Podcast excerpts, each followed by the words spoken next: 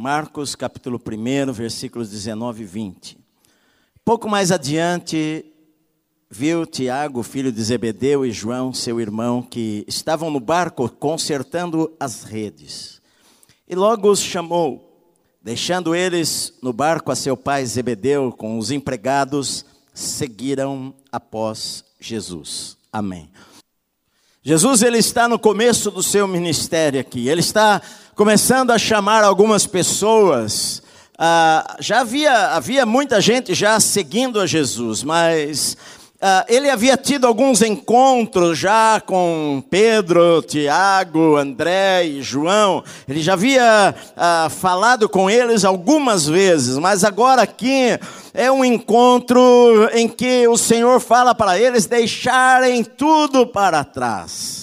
Na verdade, Zebedeu, ele era um dono de barco, ele era um homem que tinha empregados, ele tinha dois filhos, Tiago era o mais velho e João era o mais novo ah, não precisaria perguntar o que os seus filhos seriam na vida, eles não, não teriam dúvidas o que é que os seus filhos vão ser. Era claro, era óbvio que os seus filhos iriam ser pescadores como pai, porque na adolescência o pai já começava a introduzir o filho na sua profissão. A profissão de pescador não era tão, tão fácil. Eles moravam em Betsaida, ao lado do mar da Galiléia Galiléia, o lago de Genezaré, e ali aquelas crianças cresceram para serem pescadores. Eles na adolescência iam com os, o seu pai e juntos para o mar, ah, para aprender a pescar. Era uma vida difícil. Toda noite eles passavam diariamente ali, diariamente eles estavam ali para pescar a noite toda. E quando chegava pela pela manhã, eles consertavam as redes, eles pegavam os peixes e iriam vender aquilo no mercado para o sustento da sua vida. A vida era a mesma coisa todos os dias, era uma sequência, todos os dias não mudava, até que Jesus entrou na vida deles. E o Senhor, um dia passando ali, olhou para eles e falou para Pedro e André: a partir de hoje, sigam a mim, vocês vão ser pescadores de homens. E logo adiante ele encontra os dois irmãos com o pai que estão lá consertando as redes. Eles eram sócios de Pedro e de André. E Jesus fala para eles seguirem a ele. E a Bíblia diz que eles deixaram tudo para trás e deixaram o seu pai Zebedeu e deixaram os empregados e seguiram após Jesus. As suas vidas nunca mais seriam as mesmas. João era o mais jovem deles, o seu irmão Tiago, conforme a tradição, vinha primeiro o nome porque era o mais velho. João era o mais jovem, aquele que nasceu, aquele a quem Deus deu graça. Era, era isto que significava o seu nome, Yohanan, aquele que tem graça de Deus sobre a sua vida. E João estava ali ao lado de Jesus, seguindo. Ah, e nós, nós muitas vezes ouvimos falar do apóstolo João. Mais tarde, Jesus fala, ele escolhe dentre uma multidão de pessoas que o está seguindo. Ele passa a noite em oração e quando ele desce do monte, ele escolhe doze homens para estarem perto dele. Dentre eles estão lá Tiago e João, seu irmão. Estes homens, eles, eles estão ao lado de Jesus durante todo o tempo. Eles não eram perfeitos, João não era perfeito. A gente tem a mania de pensar, de achar que João era um santo desde o princípio, e na verdade ele não era, ele tinha muitos problemas, ele, ele não tinha um temperamento muito fácil, ele, ele tinha coisas na vida dele que precisavam ser transformadas pelo Senhor. Às vezes a gente acha que eles vieram prontos e não é assim. E, e talvez se fosse conosco, nós deixaríamos estas pessoas pensando: esses homens não têm como serem discipulados, não tem como serem treinados. Eles são difíceis de lidar, porque João ele era era difícil. A gente a gente às vezes quando vê falar de João a gente imagina um homem manso, um homem calmo, um, um homem que se reclina na ceia no ombro de Jesus para falar algo ao seu ouvido. Às vezes a, a, nas pinturas quando se mostra a João se mostra uma figura de um homem quase que efeminado, parece um homem fraco, parece um homem assim delicado, mas na verdade não era, porque ele era um homem rude, ele era pescador. No Evangelho de João, quando começa o Evangelho e, e fala que havia dois homens, André e um outro discípulo, que seguiam a João Batista, este outro discípulo, com muita probabilidade era João. João, antes de ser discípulo de Jesus, foi discípulo de João Batista. Por quê? Porque ele se identificava com o jeito de João. João Batista era um pregador duro, João Batista era um pregador de fogo, João Batista era um homem rude que pregou arrependimento e que falava raça de víboras, e com certeza João gostava do jeito de João Batista, até porque João era muito parecido com ele. Se eu fosse pegar alguém na Bíblia parecido com João, eu penso, a, a João, a, o apóstolo, era muito parecido com João Batista no seu jeito de ser. Quando a gente estuda a sua vida, a gente vê que ele não tinha um temperamento manso como nós imaginamos. Até mesmo Jesus falou para eles: Olha, eu vou chamar vocês de Boanerges. Boanerges é filho do trovão. Sabe por quê? Porque vocês parecem um trovão. Eles, eles eram homens rudes. Certa vez, eh, quando Jesus estava no final do seu ministério, ele, a Bíblia fala que ele fazia menção, ele já estava indo para Jerusalém eles passaram numa aldeia de samaritanos, eles iriam dormir lá no meio do caminho. E, mas os samaritanos, vendo que eles iam para Jerusalém, não, não deixaram eles ficar na aldeia. E Jesus saiu com seus discípulos, quase que forçado daquele lugar. E, e João e Tiago chegaram para Jesus e falaram para ele: Senhor, o Senhor quer que a gente ore, que a gente rogue para cair fogo do céu e matar todas estas pessoas pessoas aí, este era o temperamento de João. Que o Senhor quiser, a gente ora, como se ele tivesse fé para isso. Mas é, se o Senhor quiser, nós oramos e cai fogo do céu e mata todo mundo. E Jesus falou: vocês não sabem o que vocês estão falando. João, ele era, ele era duro às vezes nas coisas. Ele era, ele era egoísta. Ele, ele, ele era, tinha um temperamento difícil. É, João, ele era orgulhoso.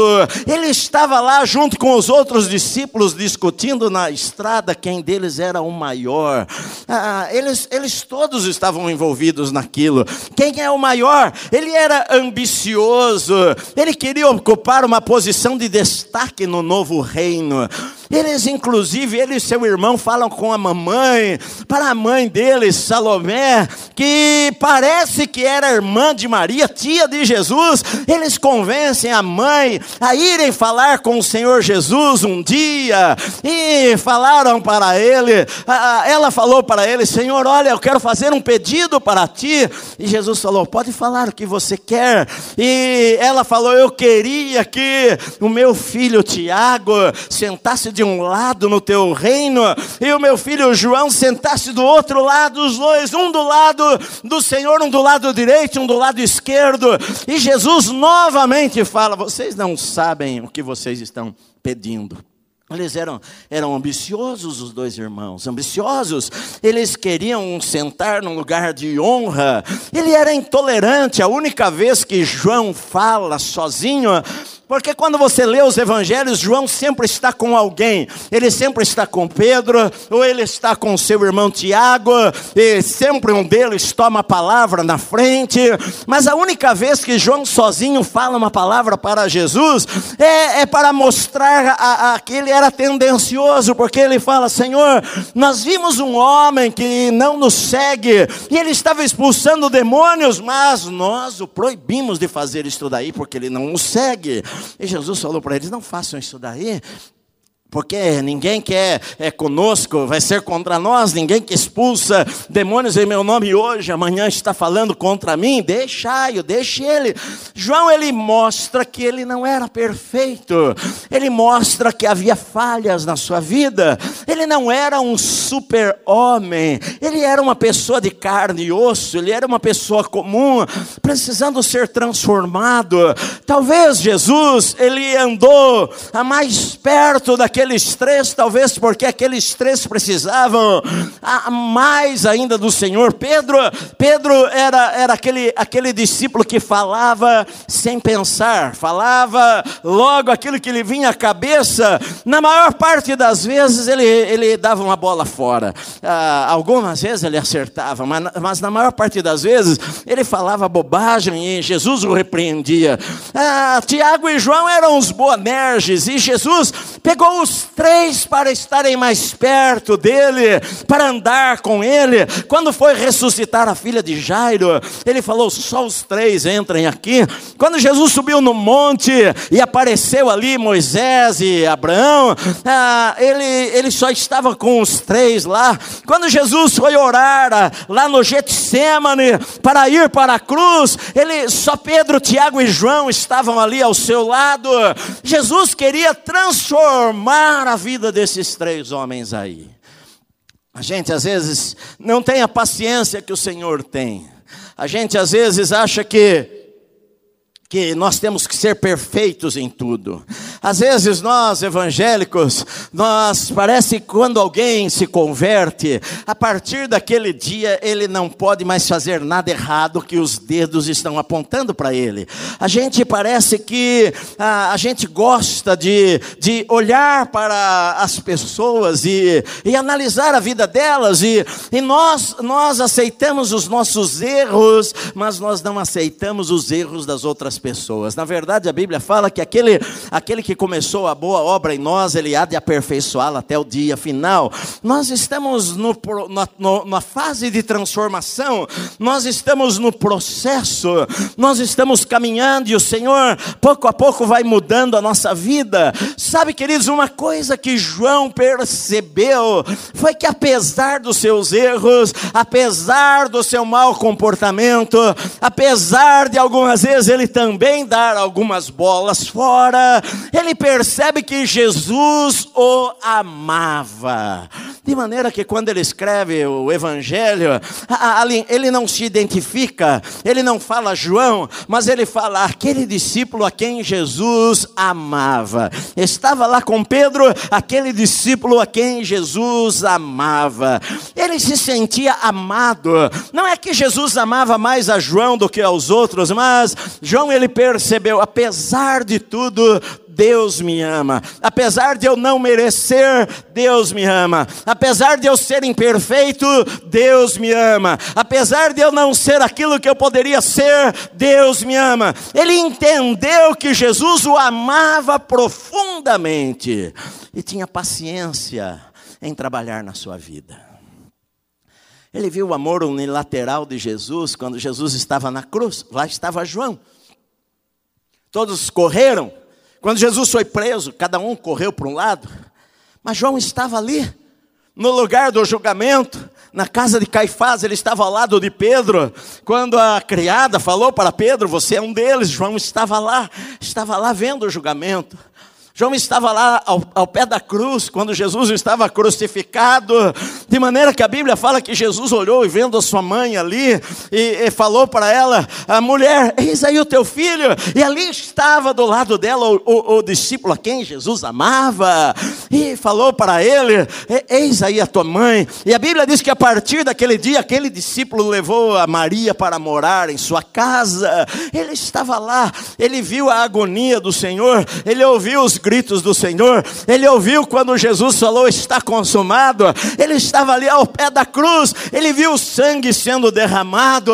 Ele levou a Maria para sua casa para cuidar da mãe de Jesus, porque era esta a responsabilidade do filho primogênito. Mas Jesus agora iria morrer. E quem iria cuidar da mãe? Ele então colocou esta responsabilidade sobre João. E a Bíblia diz que João cuidou dela até o resto da sua vida. João ele é conhecido como apóstolo do amor. A gente vê João no livro de Atos ao lado de Pedro. A gente vê João entrando lá na porta formosa e vendo a ousadia de Pedro mais uma vez, ah, quando fala para aquele homem que está paralítico, que pede esmola para eles: Olha, eu não tenho prata nem ouro, mas o que eu tenho, isso eu te dou em nome de Jesus o Nazareno, levanta-te e anda. Ele viu aquele milagre acontecer. João estava lá em Atos, no capítulo 2, quando o Espírito Santo caiu sobre a igreja, e ele orou em línguas e falou em línguas estranhas e foi batizado com o Espírito Santo. Ele estava lá ao lado de Pedro no começo da igreja. Na verdade, a Bíblia fala mais tarde que ele era uma das colunas da igreja do Senhor, lá na cidade de Jerusalém, ele era uma das colunas. João, ele viu precocemente o seu irmão Tiago ser morto à espada. Primeiro dos, Doze. Judas havia se enforcado, Matias tinha sido colocado no lugar de Judas, eles eram doze novamente, mas logo no começo, Herodes começa a perseguir a igreja e prende a Pedro e a, e a Tiago, seu irmão, e Herodes resolve matar a Tiago à espada. E com certeza João ah, ficou triste porque era o seu irmão querido que crescera com ele, o seu irmão mais velho que estivera ao seu lado. Às vezes na vida nós vamos ver coisas que nós não gostaríamos de ver, às vezes na vida nós vamos perder pessoas que nós amamos, e às vezes nós não vamos ter as respostas, por quê? Porque ele deixou a casa de Zebedeu, aquela, aquela profissão que ele foi foi treinado, ele foi treinado para ser um pescador, e agora o Senhor o chama, e agora ainda eles estão no começo. Jesus havia morrido há pouco tempo, um ano atrás, e agora ah, o seu irmão já está morto, com certeza. Às vezes é uma perda que não sabe o porquê, porque Deus faz certas coisas na vida, porque que a gente tem que passar por algumas situações indesejáveis na nossa vida, mas a, a, Bíblia mostra João firme, a Bíblia mostra João confiante, a Bíblia mostra João ah, confiando em Deus e prosseguindo e pregando a palavra palavra, ele estava lá, ele, ele era uma das colunas da igreja na cidade de Jerusalém, ele estava firme servindo ao Senhor, o discípulo a quem Jesus amava. Mas João nunca deixou de ser um Boanerge, ele nunca deixou de ser um filho do trovão. Sabe por quê? Porque Deus ele pega a nossa vida, ele muda, ele transforma a nossa vida, mas ele nos usa, cada um de nós, de uma maneira diferente. Ele, ele, ele, ele não quer que eu seja parecido com a outra pessoa. Talvez João se identificou com Pedro e andava com Pedro bastante, além do que eles cresceram na mesma vizinhança, da mesma vila mas talvez porque ele se identificava com Pedro, com o jeito de Pedro, com a impetuosidade de Pedro, porque a gente vê isto. É, João ele, ele é chamado de apóstolo do amor, por quê? Porque ele fala mais de 80 vezes sobre amor no Evangelho, nas cartas, ele fala o tempo inteiro sobre amor, é ele que nos deu textos que nós declaramos e decoramos desde desde quando nós somos pequenos. Foi ele que falou aquele versículo lá que nós gostamos, porque Deus amou o mundo de tal maneira que ele deu o seu único filho, seu filho unigênito, para que todo aquele que nele crê não pereça, mas tenha vida eterna. Foi João que falou isso daí. João ele escreveu: "Amai-vos uns aos outros", o Senhor diz. Ele escreveu: "Olha, Deus, Deus fala que nós devemos nos amar". Ele escreveu: "Se você, se você fala que ama Deus e não ama ama seu irmão. Né, não pode ser isso daí, porque se você fala que ama Deus a quem não vê, como é que você pode não amar o irmão que você vê? João ele escreveu nas cartas: Amados, amemos-nos uns aos outros, porque o amor é de Deus, e todo aquele que ama é nascido de Deus e conhece a Deus. Aquele que não ama não conhece a Deus, porque Deus é amor. Nós gostamos disto, nós gostamos de declarar aquela palavra que João falou, nós gostamos de falar que João falou: Deus é amor, Deus é amor. Sabe por quê? Ele sabia disto, ele sabia que Jesus o amou incondicionalmente quando ele não era nada. Jesus o amou quando ele, ele, ele falou para o Senhor: Senhor, o Senhor quer que eu mande cair fogo dos céus. Ele sabia, ele não era perfeito, mas ele viu que Jesus o amava independente de qualquer coisa. De maneira que quando ele escreve o seu evangelho, ele se identifica como o discípulo a quem Jesus amava. Deus é amor. Aquele que ama é nascido de Deus. O cumprimento da lei é o amor, ele falou. Ele fala mais de 80 vezes isso daí. Mas o amor de João não é um amor apenas emocional, não é um amor inconsequente, porque João ele, ele tem duas palavras que caracterizavam a sua vida: verdade e amor. João era um pregador da verdade com amor. O problema é que às vezes a gente a gente fala a verdade sem amor, ou a gente a, a gente não fala a verdade em nome do amor. João conseguia unir essas duas coisas. João, ao mesmo tempo que ele ele pregava a verdade, e para ele não tinha meios termos. Para João não era mais ou menos, ou era ou não era. Para João, ou você é de Deus ou você não é de Deus. Deus. Ele fala assim: quem crê nele não é julgado, mas aquele que não crê já está julgado. Ele não tinha meio termos. Ele falava assim: quem crê está, está, ah, vai participar da vida eterna. Quem não crê já está julgado. Ele falava isso daí. Ele falava a Jesus. Ele declarou que Jesus falou: eu sou a luz do mundo. Quem me segue não andará nas trevas. Para João era sim, sim e não, não. Para João não era mais ou menos. Ele era um homem de convicções. Ele falava, ele falou assim: Deus é luz e não há nele trevas nenhumas, nenhumas. Se nós dissermos que andamos na luz, e mas nós, se nós dissermos que estamos com Ele e andamos nas trevas, nós somos mentirosos e em nós não está a verdade. Ele era assim. Sim, sim, não, não. Se você não é luz, você é trevas. Se não, você não é filho de Deus, você é filho do diabo. Ele não tinha meio termos. Ele não falava, eu não sei o que você é, se você ou é filho de Deus ou filho do diabo. Ele falou dos, aquela declaração que Jesus falou lá para os mentirosos: vocês têm por pai ao diabo, porque ele é mentiroso desde o princípio. João ele, ele falava assim: ou é salvação ou perdição eterna, ou recebe a Cristo ou, re, ou rejeita Cristo, ou anda em obediência ou anda em desobediência, ou você dá fruto ou você é cortado, ou você ama Deus ou você não ama Deus. Deus, ele não tinha meias palavras, as suas cartas, o Evangelho é assim, é isto que ele fala. Será a sua vida. João foi o último dos apóstolos a estarem vivos. Todos os outros foram martirizados. Ele foi vendo ao longo dos anos cada um deles ser morto. Por volta do ano 60, quando Nero levantou talvez uma das maiores perseguições ao cristianismo, ele viu Pedro ser morto, ele viu Paulo ser morto, ele ouviu sobre Tomé ser morto, e sobre Judas Tadeu, e sobre Bartolomeu, e sobre Simão Zelote, e sobre cada um deles, e André, e Felipe, e Natanael. Ele ouviu cada um deles sendo morto, alguns crucificados, outros apedrejados, outros mortos à espada, outro arrastado pela cidade, eh, para que o seu corpo fosse despedaçado nas pedras da rua.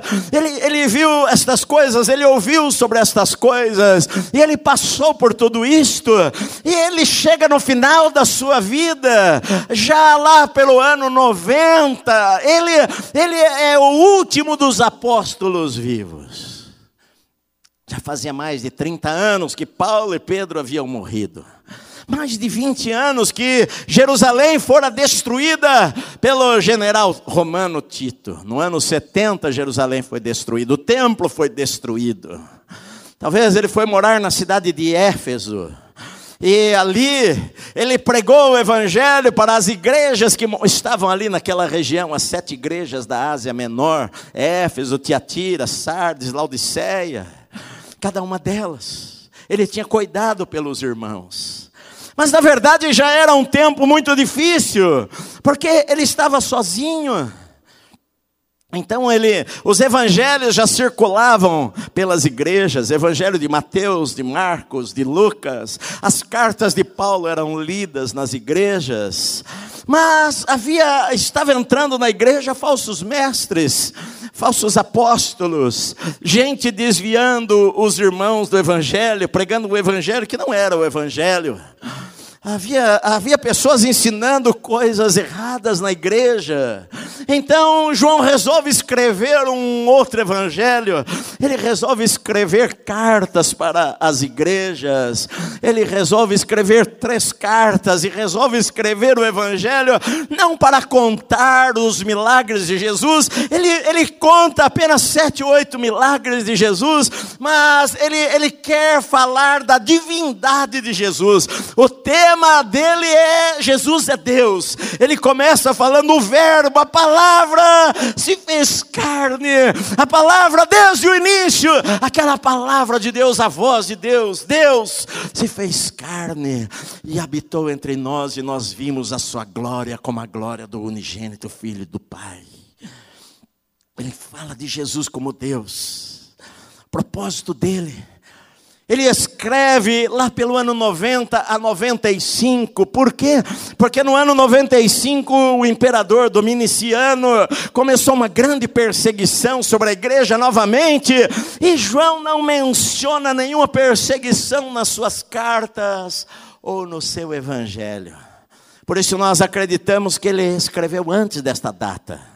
Ele escreveu para fortalecer as igrejas contra o gnosticismo, para fortalecer as igrejas contra o pensamento de que Jesus não era Deus. Ah, ele, ele escreveu para fortalecer aos irmãos numa época de apostasia. Mas ali pelo ano 95, quando começou uma nova perseguição à igreja de Cristo, João ele é preso e ele é levado para uma ilha e jogado numa ilha chamada Patmos que ficava no mar Egeu, uma ilha isolada do mundo, cheia de cobras, para morrer ali naquele lugar. Está velho. Jerusalém fora destruída, todos estão mortos. Havia muitas preocupações no coração dele. Onde a igreja vai chegar? Ah, Quais são as certezas que nós temos? Porque às vezes na nossa vida nós olhamos para os lados e pensamos, eu acho que vai tudo acabar. As igrejas estão infestadas de maus líderes. A igreja está cheia de gente que não acredita em absolutos, não é sim, sim e não, não, é talvez. A igreja fraca. Os grandes pregadores estão mortos. Ele está isolado, está jogado na ilha, preso, para morrer lá. O que vai ser da igreja de Cristo? Sabe aquele momento na vida da gente que a gente está num lugar e que parece que, que o que vai ser a partir de agora? O que, que eu vou fazer? Aquele, aquele lugar em que eu sou o último, o último, eu vou morrer. Será que a igreja vai morrer comigo? Será que a igreja vai acabar? Os cristãos estão sendo perseguidos e mortos nas arenas romanas, fugiram de Roma, estão escondidos, estão abatidos. Alguns homens importantes da igreja abandonaram a fé que vai ser? E ele está preso numa ilha. E ali, por volta do ano 96, um dia ele fala: Eu vi o Senhor.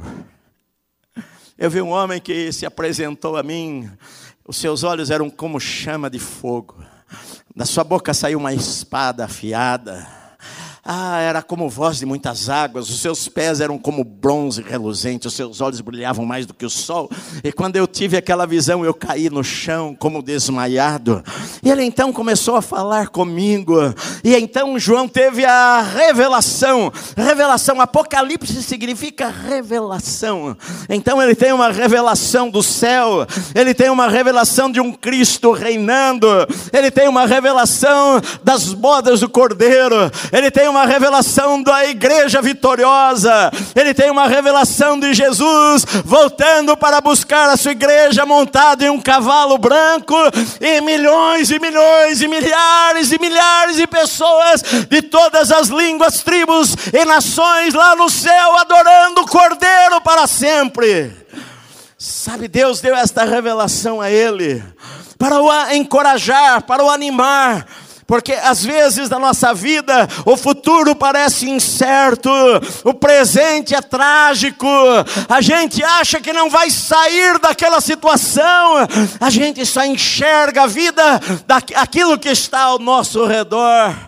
Mas Deus estava mostrando para João que a igreja iria vencer, que a igreja iria triunfar, que a igreja não iria morrer com ele que homens passam, pessoas morrem, mas o Senhor iria prevalecer.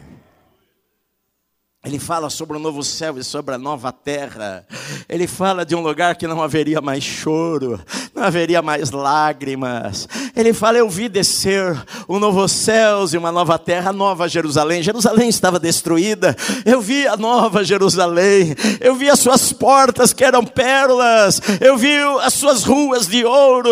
Eu vi o rio da água da vida. Eu vi os santos lá junto com Abraão, Isaac e Jacó comendo na ceia do cordeiro. Ele viu todas estas coisas, ele viu o milênio, porque Deus queria dizer que a tragédia não era o fim da história Aquilo que ele estava passando naquele momento não era o fim da história, porque às vezes nós achamos que nós somos insubstituíveis, mas não há ninguém insubstituível na igreja do Senhor.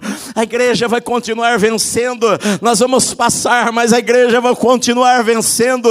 Se Jesus não voltar, nós todos vamos morrer, mas a igreja do Senhor vai continuar vencendo e triunfando sobre a terra e alcançando vidas em todos os lugares, em todos os continentes. Pessoas podem pensar pensar, nós vamos destruir a igreja de Cristo, mas a igreja de Jesus é indestrutível, meu querido. Pode vir a perseguição, mas ela vai ultrapassar aquilo, ela vai ultrapassar as barreiras. A igreja do Senhor. Quando tudo parecer perdido, não acredite nisto daí. A última página da Bíblia é uma página de vitória. O último livro da Bíblia. Na verdade, o livro de Apocalipse não é uma tragédia. O livro de Apocalipse é uma declaração de vitória para nós. O livro de Apocalipse não é a, a tragédia do fim do mundo. É, é, ela fala, sim, sobre o fim desse sistema. Mas para nós que cremos em Cristo, é um livro maravilhoso.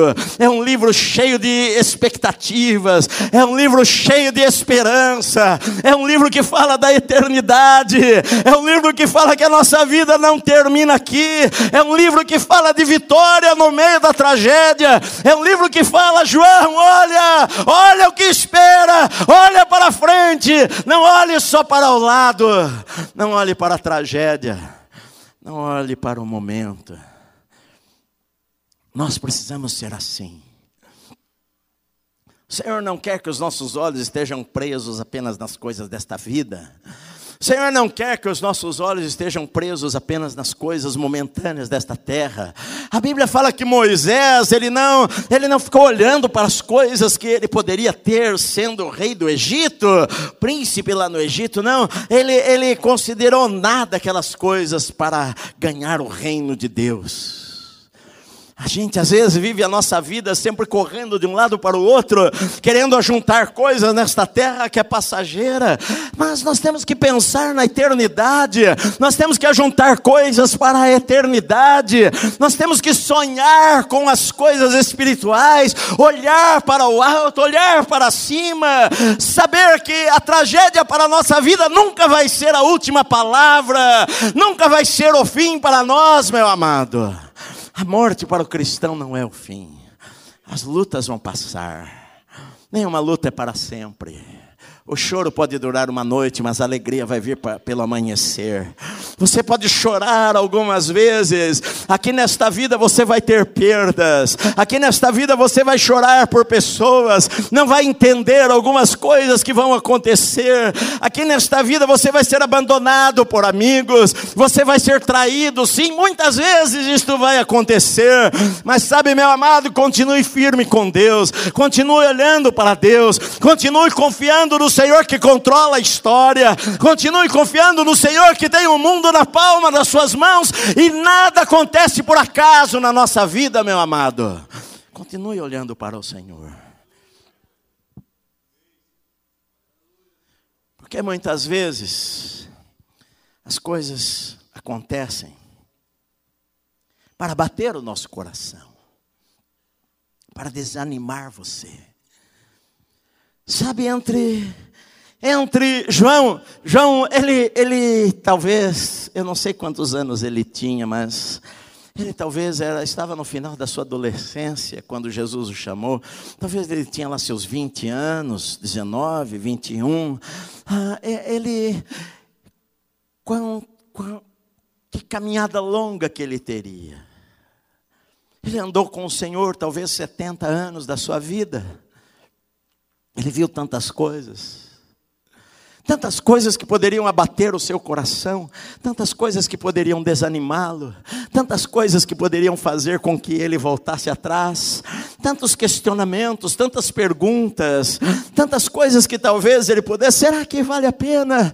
Será que valeu a pena? Será que valeu a pena eu dar a minha vida? Será que valeu a pena eu deixar os sonhos que nós tínhamos? Será que valeu a pena eu deixar os sonhos do meu pai? Eu deixar os sonhos que nós tínhamos da nossa empresa? Será que valeu a pena nós deixarmos tudo para trás para seguir a Jesus? Com certeza, no final da, da vida, João poderia falar: valeu a pena, valeu a pena. O diabo, o diabo não vai deixar você sossegado no caminho. O diabo vai tentar tirar os teus olhos do Senhor. O diabo vai tentar levantar situações para bater o teu coração. O diabo vai tentar falar dos teus erros e que o Senhor não te ama mais. O diabo vai tentar falar que acabou a sua vida, que acabou o teu chamado, porque você é um filho do trovão. O diabo vai tentar falar palavras no teu ouvido, mas saiba, Jesus nunca deixou de amar você. Jesus nunca deixou de planejar coisas boas para você.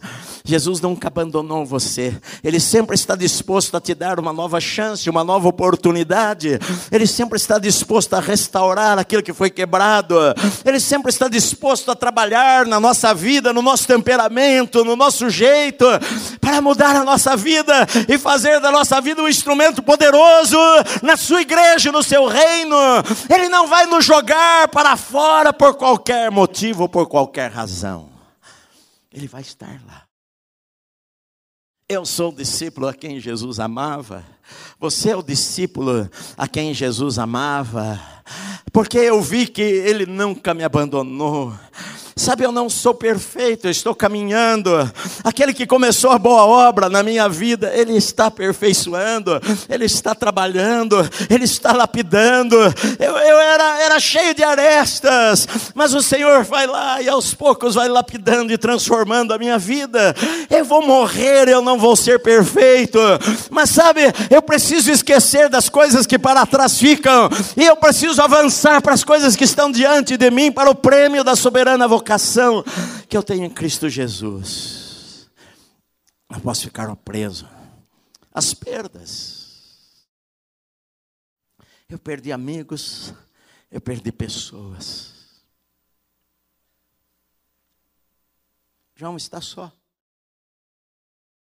na ilha de Patmos. Segundo a tradição, Dominiciano morreu por volta do ano 97 e João foi liberto da ilha e voltou à cidade de Éfeso e morreu lá em Éfeso. Por isso que Apocalipse chegou nas nossas mãos, senão teria perdido o livro na ilha. A gente não sabe. Mas ele foi o último. Ele ficou firme. Ele não abandonou a fé, como Demas, que no meio da perseguição, na época de Paulo, debaixo de Nero, olhando para a circunstância, ah, as lutas são muitas. O que, que adianta? Paulo está numa masmorra. Ele era cooperador do Evangelho, ele era pregador, Demas era pregador. Demas estava ao lado do, do apóstolo Paulo, mas tendo amado o presente século, foi embora. Às vezes, no meio das lutas, nós achamos que a melhor saída é ir embora. Por quê? Eu eu queria um Deus que só me abençoa e que faz tudo do meu jeito. Eu queria um Deus que só prosperasse a minha vida. E às vezes a igreja vai sofrer. Se você viver uma vida piedosa em Cristo Jesus, às vezes você vai sofrer. Às vezes você vai ser perseguido. Mas você fica firme. Não olhe para as circunstâncias. Não olhe para as perdas. Gente que você ama vai sair da sua vida. Amigos, chegados, vão descer do barco, descer do trem. Outros vão entrar. Mas você está lá. Senhor, eu estou aqui. Eu vou até o fim. Não importa o que aconteça, eu vou até o fim. Não importa se eu vou ser provado, eu vou até o fim. Não importa o que acontecer, eu vou perseverar. Quando João escreve Apocalipse, ele escreve para sete igrejas. Jesus manda uma carta para sete igrejas. A carta falava sobre cinco igrejas que estavam lá. O primeiro amor havia esfriado. Lembra-te de onde caíste e arrepende-te. Senão eu vou remover o teu candeeiro. Mas ele falou: ser fiel até a morte e dar-te-ei a coroa da vida. Há um lugar maravilhoso que é a nossa pátria. Nós amamos o nosso país, nós estamos aqui, nós somos cidadãos brasileiros, nós oramos pelo nosso país, nós trabalhamos, nós somos honestos, nós pagamos os nossos impostos, nós honramos o governador, nós honramos as autoridades, nós trabalhamos com honestidade, nós somos o povo de Deus, nós somos o sal da terra e a luz do mundo, mas aqui não é a nossa pátria, a nossa pátria é celestial. Para lá que nós estamos indo. Nós olhamos para esta terra. Um dia nós vamos cruzar o rio. Um dia nós vamos fechar os nossos olhos aqui. Um dia nós vamos falar. Podemos falar. Eu combati o bom combate. Eu completei a carreira. Eu guardei a fé. Não perca a fé. Há uma, um combate a, a combater, há uma carreira a correr. Há um chamado a obedecer. Jesus ele havia falado: aquele que ama o seu pai e a sua mãe mais do que a mim não é digno de mim. Aquele que ama qualquer outra coisa mais do que a mim não é digno de mim. O chamado do Senhor é radical. O chamado do Senhor não é 50%, o chamado do Senhor é 100%, é tudo ou nada. Ou sou de Deus ou não sou de Deus. Ou eu trabalho no meu trabalho para honrar a Deus, ou eu não trabalho para honrar a Deus. Eu sei que nós não somos perfeitos, nós erramos. Mas quando nós erramos, nós confessamos e pedimos perdão. E João mesmo falou: se confessarmos os nossos pecados, Ele é fiel e justo para nos perdoar os pecados e nos purificar de toda injustiça. João falou isto. Se dissermos que nós não erramos, nós somos mentirosos. Se dissermos que nós já somos perfeitos, nós somos mentirosos. Em nós não está a verdade. Sim, às vezes nós erramos, mas nós nos arrependemos, nos levantamos e continuamos caminhando, olhando para a eternidade, esperando o novo céu e a nova terra, esperando o lugar onde o Senhor vai estar conosco para sempre. Jesus já está lá. João termina suas palavras no capítulo 22 de Apocalipse. No capítulo 21, ele fala sobre o novo céu e sobre a nova terra. Ele fala sobre a nova Jerusalém. Ele fala que aquele que dá testemunho destas coisas, que é o Senhor Jesus, fala: certamente eu venho sem demora. Console-se com esta palavra. Mas o Senhor estava para vir depois de dois, três mil anos, dois mil e cem anos, eu não sei. Mas para João estava terminando a corrida. Eu venho sem demora. E a igreja, e João fala: Amém. Maranata, vem Senhor Jesus. A graça, o favor de Deus, do Senhor Jesus Cristo, seja com todos vocês. É isso que ele falou.